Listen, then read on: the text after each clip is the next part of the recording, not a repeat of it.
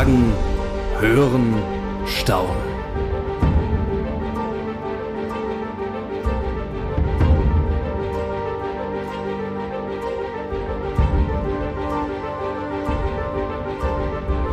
Willkommen zum Hand on Demand Podcast.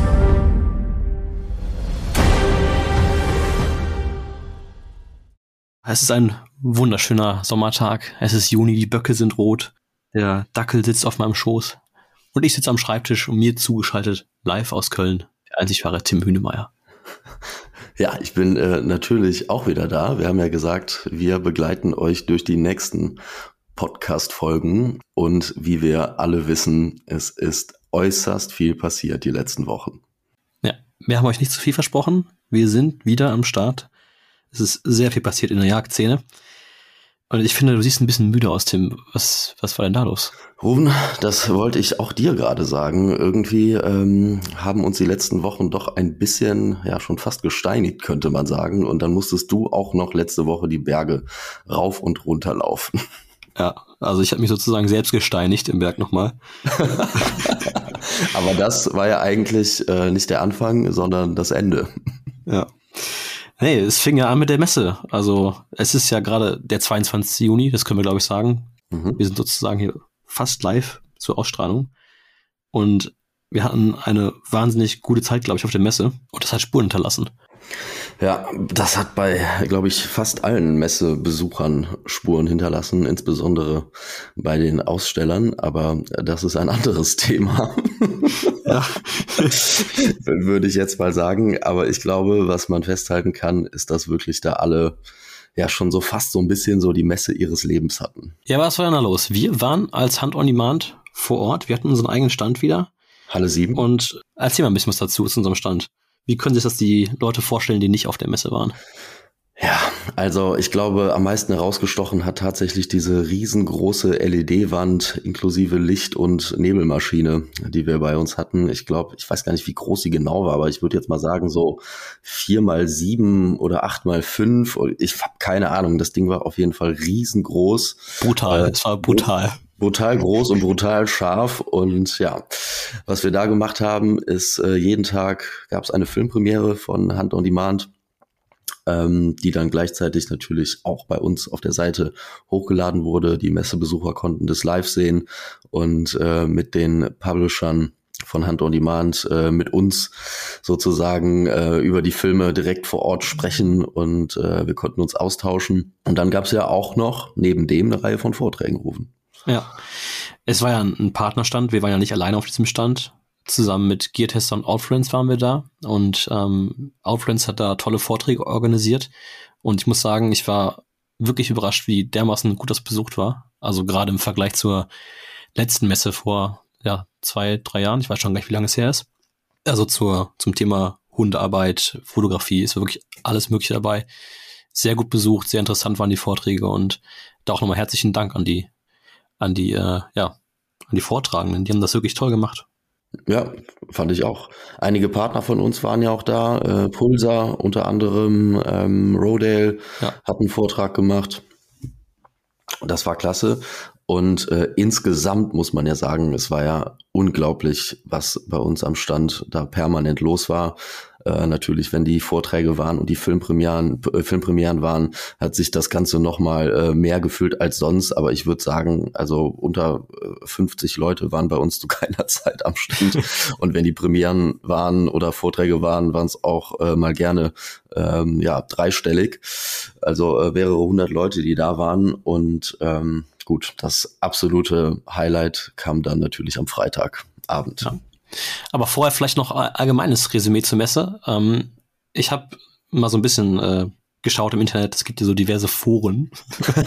Augenzwinker.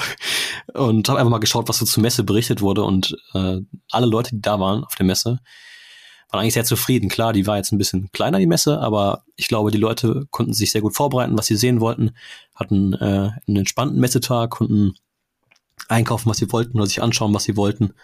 Und auch die Aussteller waren eigentlich rundum sehr zufrieden, mit denen ich gesprochen habe. Ich weiß nicht, wie du das wahrgenommen hast. Und auch die Resonanz an unserem Stand, also mit wie vielen Leuten wir im Gespräch waren, das, ja, man hatte eigentlich gar nicht genug Zeit, um mit allen irgendwie ähm, ja, Gebühren zu sprechen, sage ich mal. Und das war auf jeden Fall ein, ein Wahnsinnsfeedback. Und da muss ich sagen, hat die Messe echt gut gemacht, auch mit diesem Outdoor-Bereich und so. Also Chapeau, kann ich mir nächstes Jahr auch wieder so vorstellen. Also alles, was ich von anderen Ausstellern gehört habe, ähm, war eben so, wie du es gesagt hast. Also alle waren sehr, sehr zufrieden. Ähm, es waren zwar bestimmt nicht die 80.000 äh, Besucher da wie sonst, aber die Messe war ja, wie du sagtest, auch kleiner, aber die Aussteller haben eigentlich alle gesagt, also es war einfach mehr Qualität, äh, ein bisschen weniger Leute, aber mehr Qualität. Aber eigentlich meinte jeder, die Geschäfte sind besser gelaufen. Also ich würde sagen, absolut positives Resümee dieser Messe und die Leute, die ja bei uns am Stand waren, man hat ja auch gesehen, wie viele Bilder da gemacht worden sind und auch was wir vor allen Dingen persönlich für ein, für ein Feedback bekommen haben, ähm, wie gut die Seite mittlerweile läuft, was für tolle Filme da drin sind, was für Fragen wir auch gestellt bekommen haben äh, zu, zu Filmen und was jetzt auch passiert. Also insgesamt fand ich, war es ein grandioses äh, Feedback und ähm, ein voller, voller Erfolg. Ja, aber das Highlight, ich habe sie eben schon, äh, bin ich da dazwischen gegrätscht. I'm sorry, aber ja, der Freitagabend. Was ja. war denn da los? Was war denn da los? Also ähm, das war, glaube ich, für mich einer der stressigsten Tage in meinem Leben, weil auf diesem Stand so viel los war, dass du wirklich, also du hattest irgendwie so keine Sekunde irgendwie für dich und andauernd links, rechts neue Leute, äh, Bier hier, Bier da, Wein da, Wein da. Also es war einfach äh, ja unglaublich. Und ähm, als wir Publisher dann vor der Premiere, nachdem ähm, der Countdown runtergezählt war, alle zusammen auf die Bühne gegangen sind und die Hand-on-Demand Drückjagdkappen äh, in der in der in der Menge verteilt haben. Ähm, ja, das war schon echt ein ja ganz besonderer Moment für, für glaube ich, alle, die mit Hand on Demand äh, zu tun haben und auch vor allen Dingen für die Abonnenten, die da waren. Wir haben das Ganze ja auch live bei Instagram ähm, gestreamt. Das kann man bei uns auf dem auf der Hand on Demand Instagram-Seite äh, immer noch sehen, wie das da aussah. Also was da los war, die Stimmung, die während der Premiere war und vor allen Dingen aber auch danach auf der Standparty. Also das war einfach eine absolute legendäre Veranstaltung, die wir da mit der Messe Dortmund zusammen gemacht haben. Ja, auf jeden Fall. Und ich glaube, es gab noch nie eine Standparty, die so lange in den Messehallen stattgefunden hat. das war schon extrem. Also die Messeleitung äh, kam dann auch am Ende nochmal zu mir, der Tobias Schmitz, und er sagte, Tim, also wir haben jetzt 40 Jahre Jagd und Hund, aber so eine Messeparty habe ich noch nicht erlebt. Und ich glaube, das kann man dann äh, schon als Kompliment nehmen äh, ja. von der Messeleitung, definitiv. Ja, da haben alle einen Riesenspaß gehabt. Ja, und um 22 Uhr hat dann leider der Endgegner Schluss gemacht. Ja, der Messe-Endgegner. Aber ich würde sagen, wir sind wirklich friedlich mit ihm auseinandergegangen. Also er war, äh, er ist vielleicht auch ein kleiner Fan. ich hoffe es zumindest. Ja, er hat es auf jeden Fall ganz entspannt aufgelöst. Aber äh, nochmal zum Film. Also es war schon überragend, wie alle mitgefiebert haben. Und ich denke, die Leute konnten sich auch so richtig da einfühlen, weil ähm, ja, man hört halt in diesem Film dieses ständige Regenprasseln und ja, ich glaube, jeder, der halt mal auf einer Drückjagd weiß, äh, auf einer Drückjagd war, der, der weiß einfach, wie unangenehm das ist, wenn man stundenlang im Regen steht und was das für eine, ja, was das für ganz besondere Umstände sind.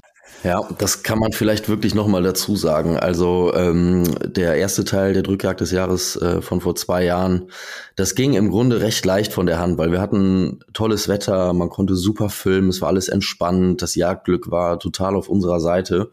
Und das war jetzt bei dem ähm, Tag eins vom, vom, vom zweiten Teil der Drückjagd des Jahres wirklich komplett anders. Wir hatten wirklich die schlimmsten Wetterbedingungen, die man sich vorstellen kann.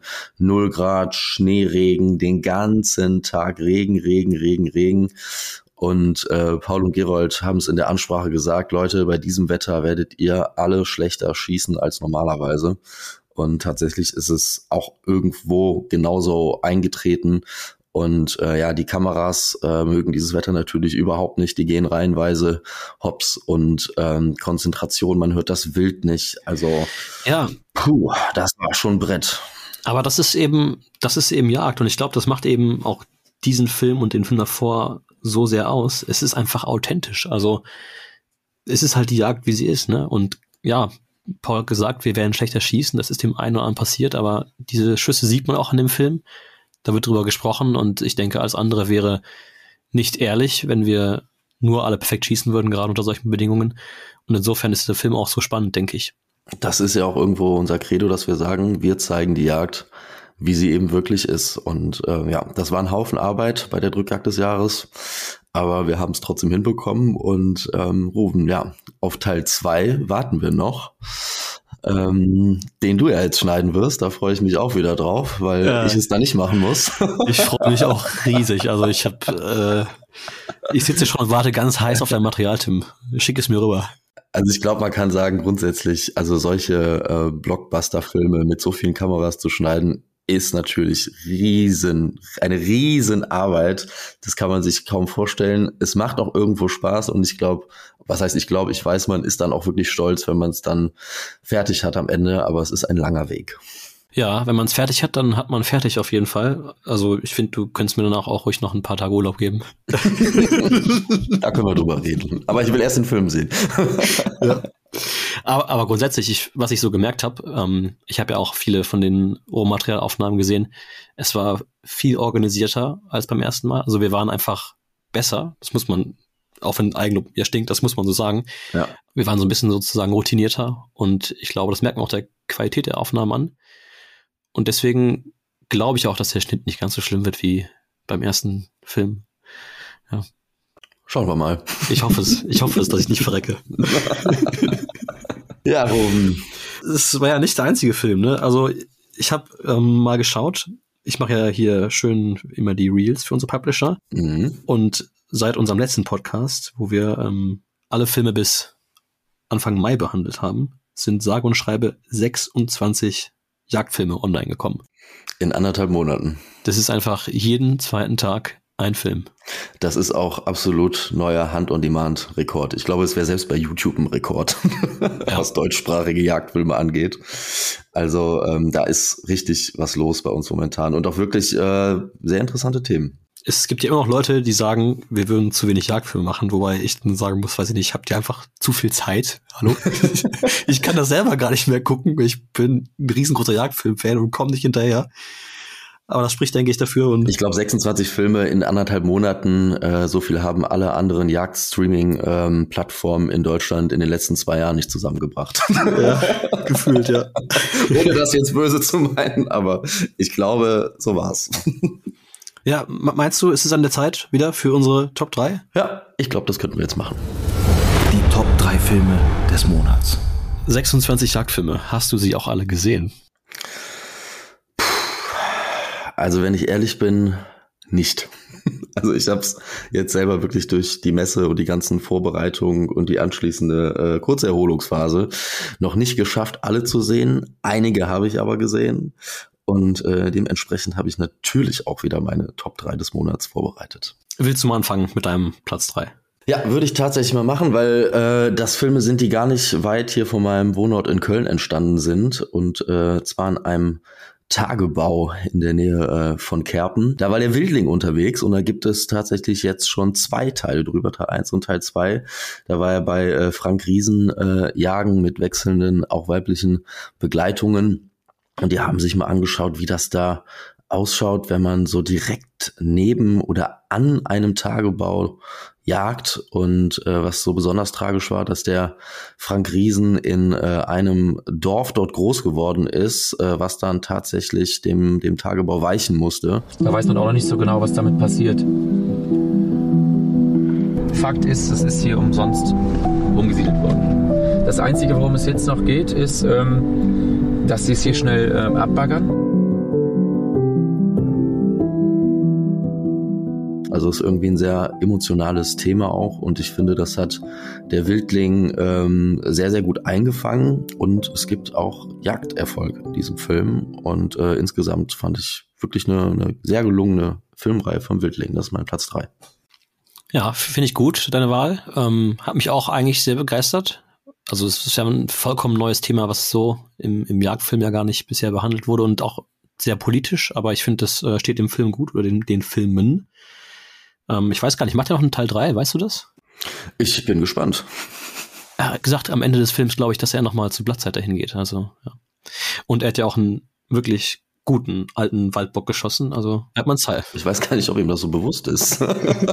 Was er da geschlossen hat. aber ich dachte auch, oh, das ist aber ein guter Bock, meine Herren. Ja, ja, Waldmann an dieser Stelle, ja. definitiv. Nicht schlecht auf jeden Fall. Was ist denn dein Platz 3? Ja, mein Platz 3. Ähm, der liebe Leon tatsächlich hat es auf Platz 3 geschafft. Oh, Hunterfieber auf Platz 3. Hunterfieber auf Platz 3. Vielleicht gar nicht mal unbedingt mit einem bestimmten Film, wobei ich habe schon was äh, im Auge, was er da fabriziert hat. Mhm. Aber er hat, glaube ich, drei Filme hochgeladen und äh, man muss ja sagen, Leon hat es auch in der Vergangenheit häufiger schwer und wurde auch ähm, ja, viel kritisiert von vielen Zuschauern. Aber in diesem Film sieht man auch, wie sehr er sich dieses Feedback zu Herzen genommen hat und richtig reingehangen hat. Ähm, da äh, wirklich eine sehr große Schippe draufzulegen. Dafür auch mal meinen großen Respekt auf jeden Fall. Und in einem Film hat er da ein Rotwildrudel gefilmt. Ich glaube, der Film heißt Auf Bockjagd mit Hunterfieber. Und äh, ja, es ist, glaube ich, ein Feisthirschrudel gewesen, was er da bei bestem Licht äh, gefilmt hat. Und da waren wirklich sehr, sehr schöne Bildaufnahmen dabei. Deswegen für mich Platz drei Leon diesen Monat. Einfach auch für, für die Mühen, die er sich da ähm, auferlegt hat. Ja, also Leon ist schon ein extrem passionierter Jäger und vor allen Dingen aber auch ein sehr emotionaler Jäger. Das muss man dazu sagen. Das sieht man vielleicht gar nicht so häufig in seinen Filmen, gerade vielleicht nicht den älteren, aber wer ihn kennt, der weiß wirklich, Leon hat einen, hat einen weichen Kern. Ja, absolut, absolut. Das Herz am rechten Fleck. Das Herz am rechten Fleck. Platz zwei, Rufen. Da äh, hat es dich jetzt getroffen von meiner Seite aus? Ähm, den Film fand ich wirklich absolut Weltklasse, weil ich aber auch so ein Riesenfan der Berge bin. Und äh, ja, du warst ja jetzt letzte Woche nochmal in den Bergen unterwegs. Da können wir uns, denke ich, auch auf einen tollen Film freuen. Aber im April warst du ähm, mit dem Verni unterwegs. Hallo, ich bin der Verni und bin der Jagdaufseher vom Bastel und vom Benjamin. also der Typ so, also so ein Berufs, äh, nee, ja, was heißt Berufsjäger, Yachtaufseher, wie man sich ihn, glaube ich, so in Österreich ähm, nur wünschen kann. Ähm, passioniert, erfahren und auch noch äh, ja, ein Typ, mit dem man so richtig Gaudi machen kann. Allein das, das, das Titelbild dieses Films, wie er da mit diesen äh, kapitalen Rothirsch Abwurfstangen sitzt äh, und so erzählt über seine Passion und was er da in diesem neuen Revier, ja, es sind ja äh, zwei Bekannte von dir, die dieses Revier jetzt neu haben, was er da jetzt alles vorhat und was er machen will. Das ist natürlich ein Todesfehler, oder? Man muss natürlich schon die Zeit abwarten. In diesem Revier hätte ich jetzt vor, dass wir ein paar Stücke erwischen von, von den Schmalen. Und äh, wie er da diese, diese ganzen Planken da den Berg hochträgt, um da irgendwo einen Hochsitz hinzubauen, das fand ich schon toll. Also das war mein Platz zwei, definitiv. Also das ist jetzt sicher einer von den besten Zukunftshirschen. Das Richtige wäre, wenn man solch ein Hirsch 12, 13 Jahre alt werden tät, ja, das freut mich natürlich, Tim, dass du diesen Film auf Platz 2 legst. Ähm, und ich muss selbst sagen, extrem spannend für mich, das da unten Fort alles zu sehen. Äh, auch dieses Hallo, ich bin der Verni, das ist da unten so ein Running Gag geworden. Der Film ist da vor Ort viral gegangen. jeder, kennt jetzt Verni als äh, Superstar sozusagen aus, de, aus Hand on Demand. Kriegt er ein Brötchen beim Bäcker umsonst, meinst du? er wird auf jeden Fall ständig angeschrieben auf äh, Facebook von Leuten aus den Bergen und das ist wirklich sehr verrückt und sehr schön auch zu sehen. Und ich bin auch sehr gespannt, was sich da noch entwickeln wird. Ich war ja, wie gesagt, die letzten Tage da und habe einen weiteren Film gedreht, der auch, glaube ich, sehr viel, ähm, der einfach viel bieten wird, glaube ich. Und ja, insofern bin ich ja gespannt. Das erwartet man ja auch von dir mittlerweile, ne? Ja, das, ich habe die Latte mir selbst ein bisschen hochgelegt. Also, also Low-Budget-Filme bei Jagen NRW geht nicht mehr.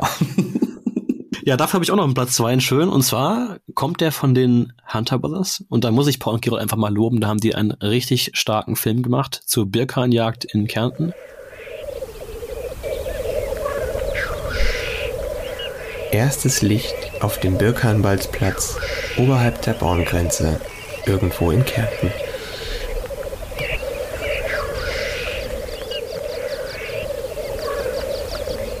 Es ist ein Film, der, wie gesagt, in Kärnten abspielt, zur Birkhahnbalz im Frühjahr. Und die haben da so einen Berufsjäger gehabt oder einen Jagdaufseher, ich bin mir gar nicht sicher, der Michael. Und der hat da sehr viel zu Birkhahnbalz erzählt oder zum Birkwild generell. Äh, Hegemaßnahmen sind einfach äh, ein bisschen schwenden, das heißt, äh, das große Gehölz ein bisschen wegräumen, ein bisschen schauen, dass ähm, sauber ist, dann fühlt sich das äh, Birkwild ziemlich wohl. War sehr informativ, fand ich, waren schöne Drohnenaufnahmen dabei, kennt man ja eigentlich gar nicht von den Reimanns, aber. Die haben Drohnenaufnahmen gemacht? Ja, Chapeau. Das gibt's ja gar nicht. War ein sehr interessanter Film, ähm, mit sehr viel Infogehalt Und insofern, Chapeau Warner Brothers, das ist mein Platz zwei. Das ist dein Platz zwei, ja. Dann sollte ich mir den Film vielleicht auch mal anschauen. Ja, das lohnt sich. Platz eins, hast du was? Das, äh, Platz eins habe ich was. Hast du noch was anderes vielleicht? Oh, ich habe jede eins? Menge Filme. Also es war ja wirklich, es war wirklich schwer diesen Monat, weil 26 Jagdfilme und es waren auch nicht nur einfach plumpe äh, Schießvideos, wie ja manchmal aus diversen Foren uns vorgeworfen wird, sondern es war eigentlich alles dabei von Aufbrechanleitungen über ja hier Jagd am Tagebau, Jagdstrategie am Berg, äh, wie lege ich eine Kehrung an, Bockjagd war auch dabei, ihr wart in Spanien, das waren wirklich unfassbar schöne Filmaufnahmen aus, äh, aus diesen Canyons. Ich sage immer, das ist fast Death Valley gewesen da oben. Ja, auch gran grandiose Luftbildaufnahmen und dass es dann dort so, so starke Rehe gibt, ist wirklich sehr faszinierend. Also auch ein Film, der mich sehr begeistert hat. Aber es gab auch noch einen Film, der mich angefixt hat und das war einer von Andreas, nämlich Die Sauerländer. Durch einen Zufall habe ich den Kontakt zu Roman und Matthias bekommen. Das sind zwei Sauerländer und ähm, die haben mir die Sauerländer Kultur gut beigebracht. Sehr beeindruckende Menschen sind das dort, offenherzig, feierfreudig. So habe ich dort das wohl lustigste Schüsseltreiben meines Jägerlebens erlebt. Pächter und Mitjäger sind natürlich informiert über den Sitzwechsel und auf der gegenüberliegenden Seite des Tals sitzt Rufen und der filmt dieses Siegerwild, was in meine Richtung wechselt. Er sagt mir Bescheid und ich beeil mich und pirsch in deren Richtung. Es sind passende Stücke dabei. Die Sauerländer, ja. Also der Film wurde richtig viel gesehen auf Hand on Demand. Den habe ich leider auch noch nicht gesehen. Das werde ich aber definitiv bald nachholen. Anzeige ist raus, Tim. Also ja. geh und schau ihn. ist ein sehr geiler Film. Ich war ja mit Andreas zusammen Anfang Mai im Sauerland bei unseren guten Jagdfreunden Matthias und Roman. Und da haben wir uns nicht nur richtig gegönnt, essensmäßig, sondern wir haben auch der Jagd gefrönt, haben Sika-Wild gejagt, hatten Feisthirsche oder Kolpenhirsche im Anblick, äh, waren sehr erfolgreich bei der Bockjagd. Ich habe auch einen Film dazu gemacht. Also die Sauerländer unbedingt anschauen. Vielleicht mein Platz eins diesen Monat, weiß ich nicht. Was ist dein Platz eins? Ja, mein Platz eins ist doch dann ganz klar die Drückjagd des Jahres. Jetzt ist nur die Frage, wo liegen die Sauen bei dem Wetter? Ich glaube, das ist im Grunde genommen unser aller Platz eins, aber das, das läuft ja schon fast außer Konkurrenz. Also, weil da haben ja alle mitgearbeitet. Also jeder Publisher ist quasi mit diesem Film auf Platz eins, würde ich sagen. Also es war einfach ein grandioses Gemeinschaftsprojekt, was ja noch nicht zu Ende ist, weil Teil zwei ja sogar noch kommt. Da kann man sich, glaube ich, auch nochmal richtig ähm, drüber freuen. Aber ja, also es äh, hätten diesen Monat, glaube ich, viele Filme äh, verdient, unter den Top 3 zu sein. Die Hunde haben eine Sau! Die Hunde haben eine Sau hier vorne!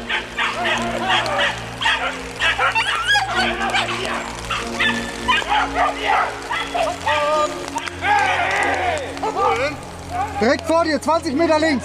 Da läuft sie auf dem Weg, die ist krank. Die ist über dem Weg, schnell beeil dich. Hier gerade über den Weg, die ist laufkrank vorne. Die fangen die Hunde gleich wieder. Die hat 20, 25 Kilo. 10 Meter runter und dann rechts.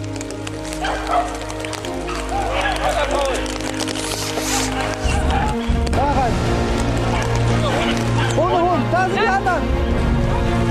Alles gut, alles gut, ich schieße nicht. Aber die erste ist laufkrank, Schnitter. Die erste ist vorne laufkrank.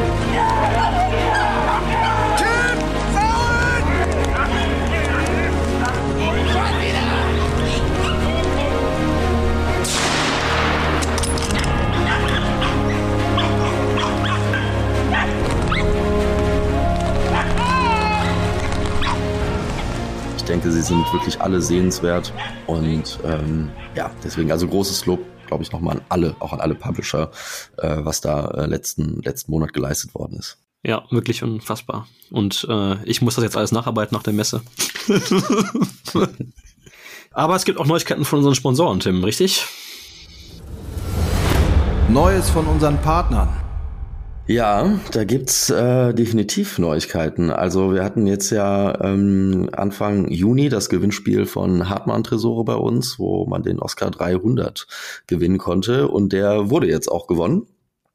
Und es hört aber nicht auf mit den Gewinnspielen bei uns. Ein neues Gewinnspiel im Hunting Club. Weil äh, gerade läuft ein äh, tolles Gewinnspiel von Gecko im äh, Hand on Demand Hunting Club. Da kann man insgesamt drei Ferngläser 8x42 gewinnen, äh, plus noch eine Gecko Cap und noch ein Gecko Multitool. Also da lohnt es sich auf jeden Fall mitzumachen. Es sind jetzt schon über 1200 Leute dabei, die mitmachen, aber der Zufallsgenerator kann, wenn man die Frage richtig beantwortet, ähm, jeden auswählen. Also die Chance ist immer noch da bis zum 30. Juni. Da kann ich nur empfehlen, jedem Hand-on-Demand-Abonnenten noch mitzumachen und mit etwas Glück ein äh, brandneues Fernglas zu gewinnen mit persönlicher Gravur. Die gibt's äh, dazu auf das Fernglas. Ja, das ist doch sehr geil und ich muss das auch wirklich loben. Ich finde eine Partnerschaft bei Hand on Demand von den Sponsoren, das ist keine Einbahnstraße. Also die, die Abonnenten haben da wirklich auch was, ähm, haben da auch was von. Und wenn ich jetzt nochmal zu Hartmann kommen darf, ähm, die haben aktuell noch bis Ende Juni, ich glaube 29. Juni, die Jagdwochen am Laufen und da kann ich auch nur empfehlen, mal reinzuschauen. Ich habe selber letztes Jahr in der äh, in den Jagdwochen meinen neuen Waffenschrank gekauft. Ich habe auch den Oscar 300. Ähm, ist wirklich ein, ein so geiler Waffenschrank, dass ich mich selbst in den ersten Tagen, als ich ihn hatte, dabei ertappt habe, regelmäßig hinzugehen und ihn einfach nur aufzumachen und reinzuschauen. Welche, welches Schloss hast du denn? Das mechanische oder das äh, elektronische? Ja, schon, schon ein Zahlenschloss. Das ist für mich äh, doch komfortabler. Aber ich hatte auch schon immer Hartmann. Also ich hatte auch meinen ersten Hartmann direkt in Paderborn in der Filiale oder in der, in dem, ich glaube, das ist der Hauptsitz gekauft, so einen kleinen, und der wurde immer einfach zu klein jetzt. Und dann habe ich in den Jagdwochen letztes Jahr zugeschlagen und die Preise sind wirklich verdammt gut, wenn man bedenkt, wie teuer Stahl und alles geworden ist. Also ehrliche Empfehlung, da nochmal bei Hartmann vorbeizuschauen.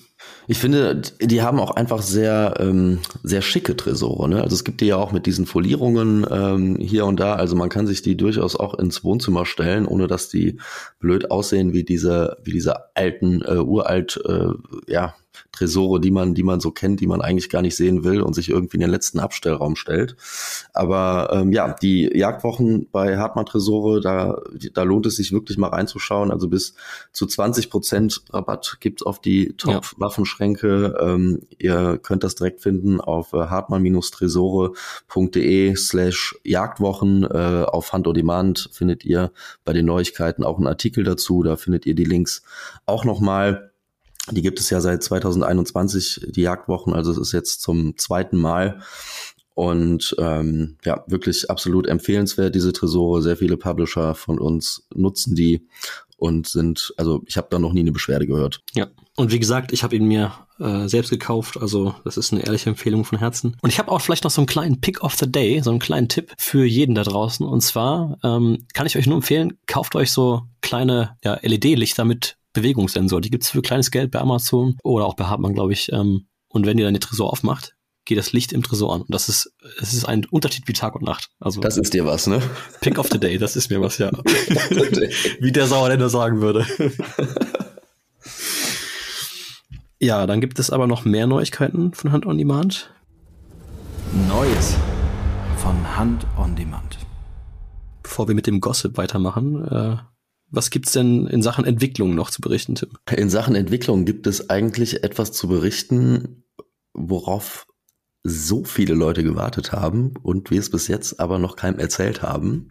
Und zwar ist eigentlich schon seit zwei Wochen die Hand-on-Demand-App da. Oh, da werden jetzt viele sagen, endlich ist das Ding da. Wir haben keine Kosten und Mühen gescheut und haben es jetzt tatsächlich entwickelt. Für iOS gibt es sie jetzt schon, äh, für Android wird sie noch kommen. Und wenn ihr im App Store Hand on Demand eingebt, könnt ihr dort die App einfach runterladen, euch mit euren ähm, normalen Anmeldedaten dort äh, anmelden.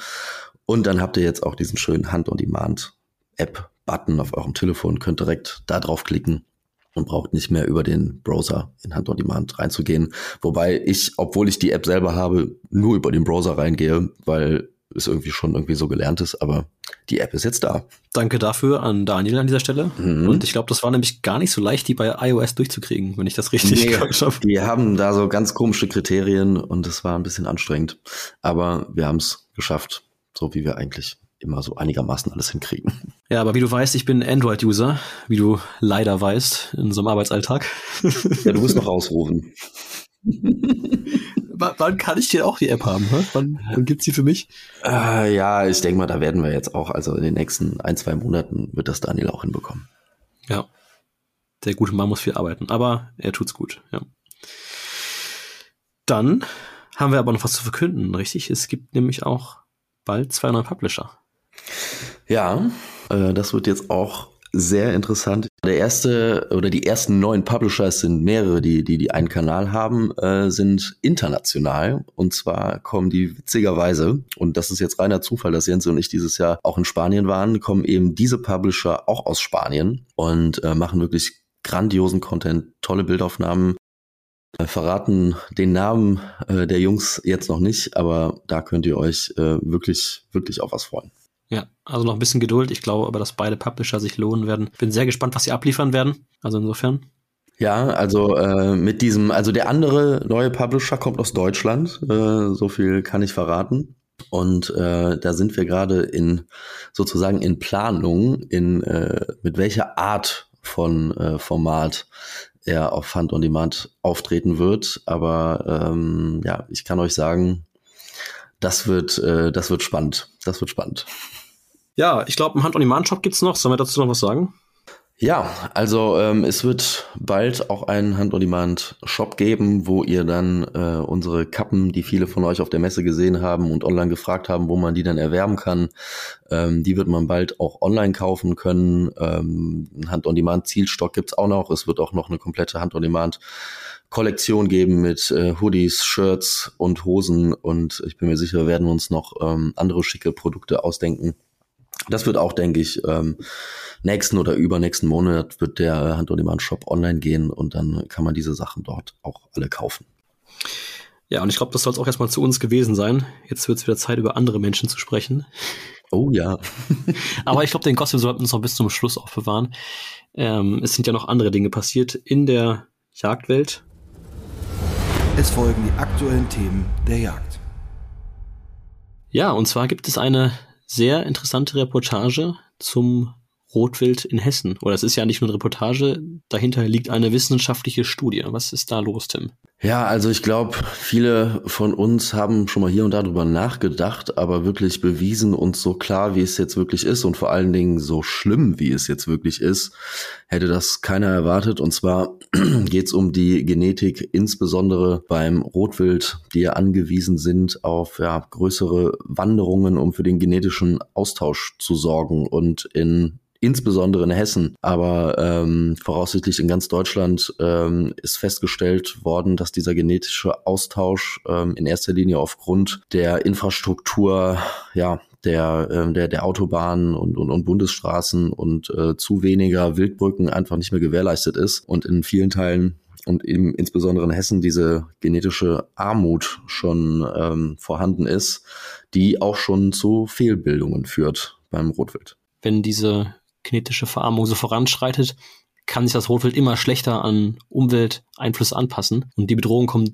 daher eher so von innen, ähm, wenn ich das jetzt richtig zusammengefasst habe. Ein wirklich sehr schwieriges, spannendes Thema. Ich glaube, der Rottisch ist so ein bisschen auch eine, ja, so eine Art Leitwildart oder so eine Zeigerwildart, die dieses generelle Problem der Lebensraumzerstörung oder der, der Zerschneidung von Lebensräumen ja, gut aufzeigt. Und ähm, da muss eigentlich die Politik was tun, denke ich. Und beim Stichwort Politik würde ich auch noch was ins Spiel bringen, und zwar die sogenannte Federation, wie heißt sie denn? Federation of Face, kurz gesagt. Ja, die, die Federation of Associations for Hunting and Conservation, FACE, kurz gesagt. Das ist eine, ein Dachverband, wenn ich das richtig verstehe, der die Jagd in Europa vertritt, und zwar vor dem Europäischen Parlament. Und was die wenigsten wissen, dass die meisten Gesetze, ca. 80 Prozent der Gesetze, die auch direkt die Jagd betreffen, auf EU-Ebene ähm, stattfinden oder durchgesetzt werden und die Länder setzen das dann um. Und deswegen brauchen wir auf europäischer Ebene eine starke Vertretung der Jagd. Genau, und da gibt's äh, eben auch eine Petition,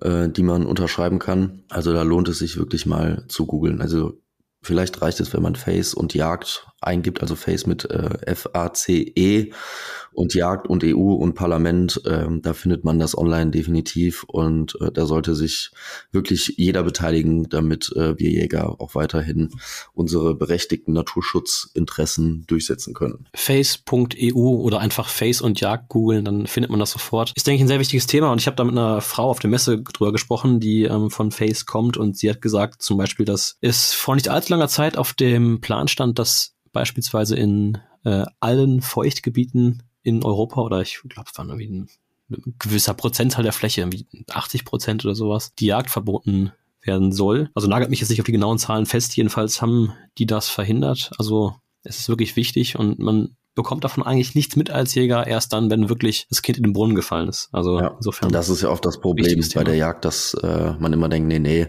die machen schon nichts, die machen schon nichts und dann kommt dann doch irgendeine Novelle der Jagdgesetze und man steht da wie der letzte Depp. Also es ist, glaube ich, für jeden Jäger sollte es eine Pflicht sein, sich zumindest teilweise da politisch zu engagieren und zumindest äh, zu wissen, was los ist, weil es geht hier um unser aller Passion und vor allen Dingen ähm, ja um Tier- und Naturschutz. Und ja, da muss, muss man dabei bleiben. Übrigens, diese Rotwildstudien, die laufen auch in Nordrhein-Westfalen ab zur Zeit. Ähm, da bin ich auch mal sehr gespannt, was da für Ergebnisse bei rauskommen.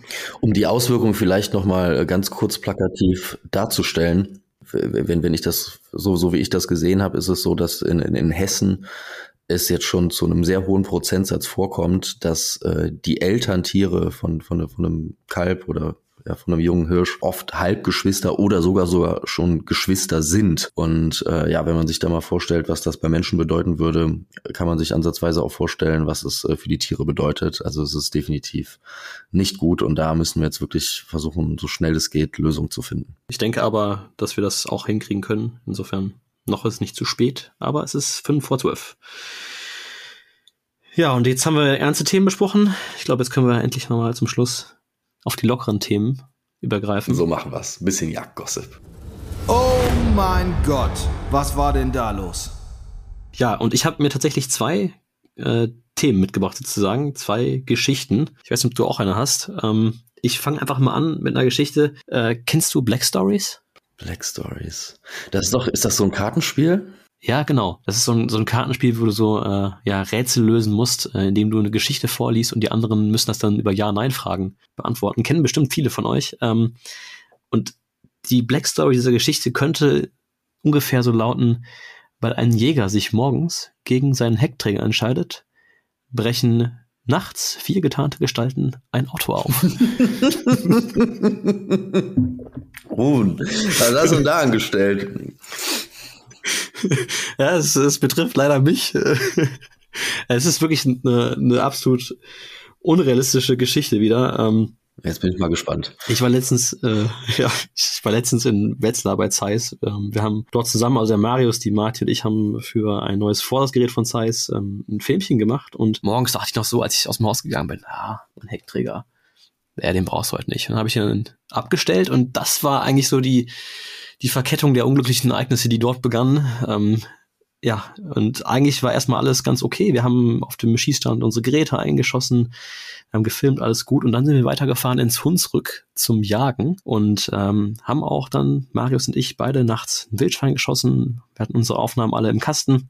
Ja, und dann äh, habe ich halt den Hund im Auto gelassen und äh, dann habe ich das Auto geholt zum Wildschwein, um nochmal mit dem Scheibenverlicht ein bisschen Aufnahmen zu machen. Ja, und die, das Wildschwein hat leider Reude und deswegen konnte ich meinen Hund nicht dran lassen. Aber du weißt ja, wie es ist mit Hunden, die haben das dann sofort in der Nase, mhm. wenn der Jäger Erfolg hatte. Und mein Dackel ist natürlich auch sehr eigenwillig und passioniert äh, und wollte natürlich raus, durfte halt dann nicht. Und dann, nachdem ich die, Auf, ähm, die Aufnahmen hatte, habe ich das Wildschwein zum Bergen, weil ich keinen Heckträger hatte, auf die äh, Motorhaube gelegt. Und in dem Moment hat sich der Dackel dazu entschieden, geil, da ist ein Wildschwein, das will ich haben. Ist aufs Armaturenbrett gestiegen und hat mir das Auto verriegelt, in dem der Schlüssel lag. Ja gut, jetzt hattet ihr natürlich beide ein Problem. Also der Dackel kam jetzt definitiv nicht mehr an die Sau und du kamst nicht mehr ins Auto. Ja, und das ist wirklich, es ist, ja, du stehst halt wirklich wie der Ochs vom Berg, ne? Also es war nachts um zwei, musst du dir mal vorstellen, mitten in der Feldflur, in der Pampa steht ein Auto mit Fernlicht an und auch noch Warnblinkanlage, die der Hund in einem Zug mit aktiviert hat. und, äh, ein richtiger Rettungshund, die Jule. Ja, ich habe dann versucht, den Hund zu animieren, wieder auf dieses Armaturenbrett zu, zu steigen, indem ich an dem Wildschweinlauf die ganze Zeit gerüttelt habe. Und der Hund war vollkommen überfordert, wusste nicht, was er tun soll, war am Bellen im Auto und ist auch immer wieder hochgesprungen, aber hat dann diesen Knopf so gerade verfehlt. Und oh.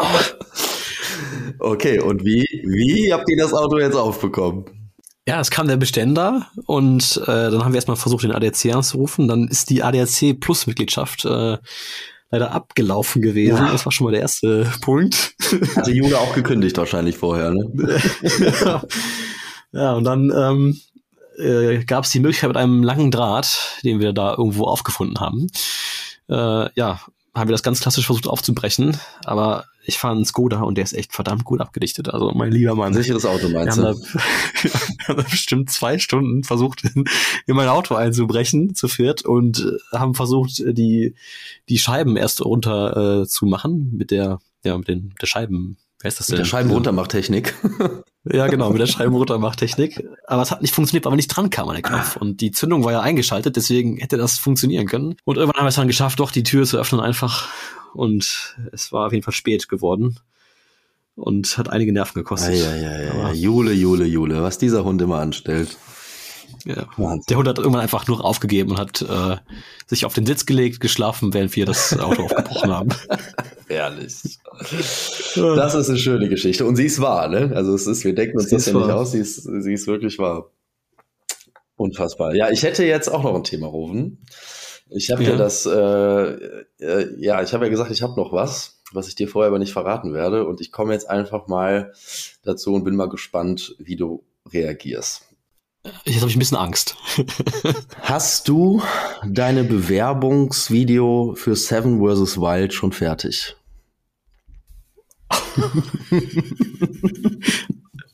Dein Ernst? Ich würde dich gerne im Dschungel sehen. Am besten nimmst du Jule gleich mit. Ja, also das würde mich verdammt reizen, muss ich sagen, ja. Also irgendwie könnte ich mir das bei dir schon, schon irgendwie vorstellen.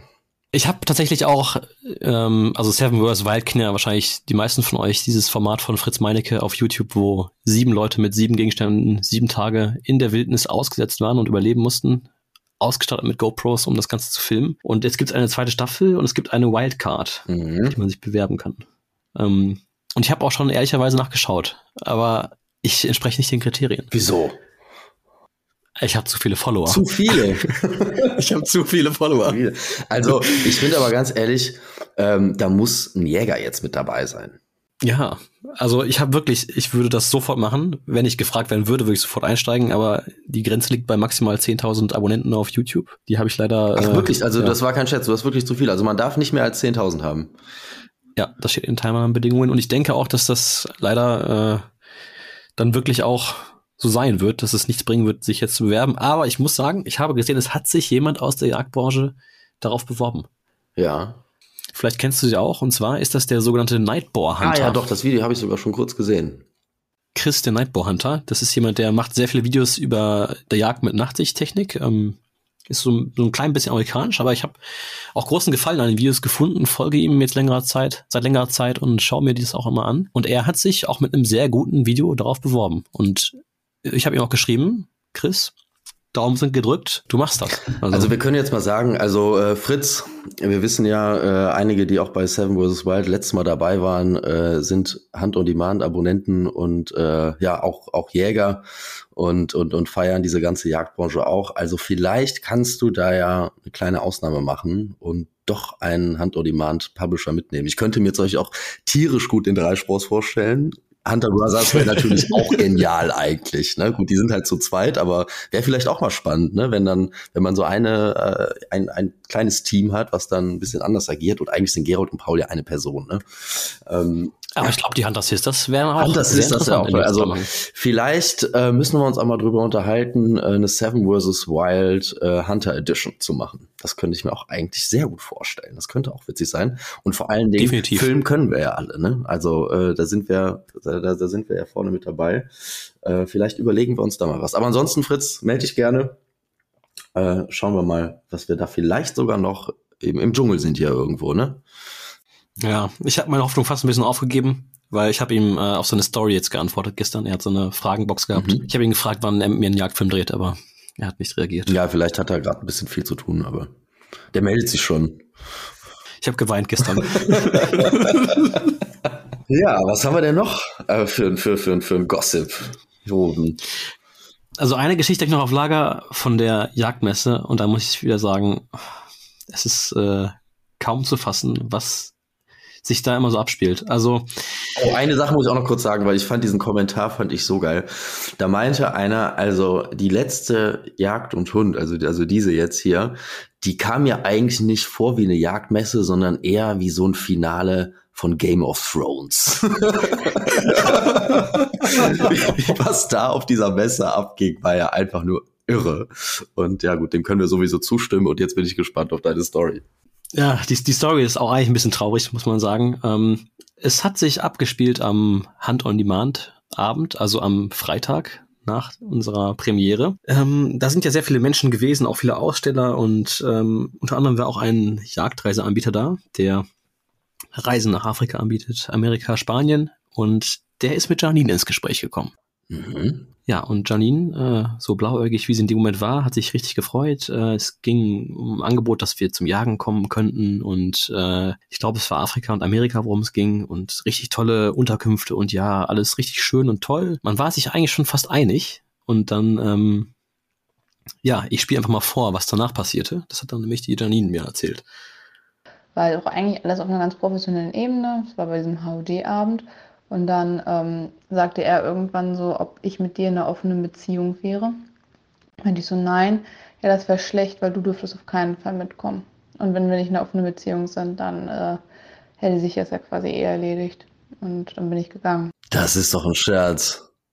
Also man hört das ja immer wieder von, äh, von jungen Jägerinnen, dass die sagen, ja, da hat mich mal wieder einer zur Bockjagd eingeladen oder auf eine Schlafkanzel oder weiß weiß ich was. Und ähm, ja, das kann man vielleicht hier auch mal wirklich sagen. Also Mädels, wenn solche Einladungen kommen und ihr die Leute wirklich nicht äh, persönlich vorher kennt oder wenigstens äh, vernünftige Leute um euch herum habt, die die Person kennen, lasst das äh, vielleicht besser sein. Nicht unbedingt, weil da was passiert, aber einfach vielleicht weil es da hier und da mal eine andere Erwartung gibt. Ähm, da muss man, glaube ich, echt aufpassen mittlerweile. Wie gesagt, Jagdreiseanbieter. Es war jetzt äh, Gott sei Dank keiner von den renommierten, die man so am geläufigsten kennt, aber ja, ich will jetzt keinen Namen sagen. Aber das ist schon brutal frech. Ich meine, wir waren ja alle zusammen auf dem Stand. Du warst ja sogar auch dabei. Ich war auch da. Und ja. ich meine, jemanden zu fragen, ob er vielleicht eine offene Beziehung äh, hat, das ist ja äh, ja auch schon ein bisschen frech, aber vielleicht noch einigermaßen legitim. Aber ja, in die Richtung, das ist ja schon anmaßend. Also nein, das wollen wir nicht. Also wer auch immer das war, hat nächstes Jahr bei uns Standverbot, würde ich sagen. Ich hoffe, die Person hört das und schämt sich wirklich. In Grund und Boden, bitte. In Grund und Boden. Ja. Und wir haben es ja gesagt, wir decken hier solche Sachen auf. Und falls das nochmal passieren sollte, dann werden noch Namen genannt. So sieht's nämlich aus. Genau. ja, Tim, dreiviertel Stunde quatschen wir schon. Ja, es, war, es gab viel zu, viel zu besprechen einfach viel passiert, ja. Das, das muss man einfach sagen. Aber ich glaube, wir haben alles, was wir uns vorgenommen haben, geteilt, sozusagen. Ja, also wenn du nichts mehr hast, würde ich sagen, spielen wir langsam mal die leise die Hintergrundmusik ein. Und äh, allzeit Weidmanns Heil beim Hand on Demand Podcast. Weidmanns Heil. Da sind noch Sauen in der Deckung. Treibt sie raus, treibt sie raus, treibt sie raus, raus, raus. Da sind noch Sauen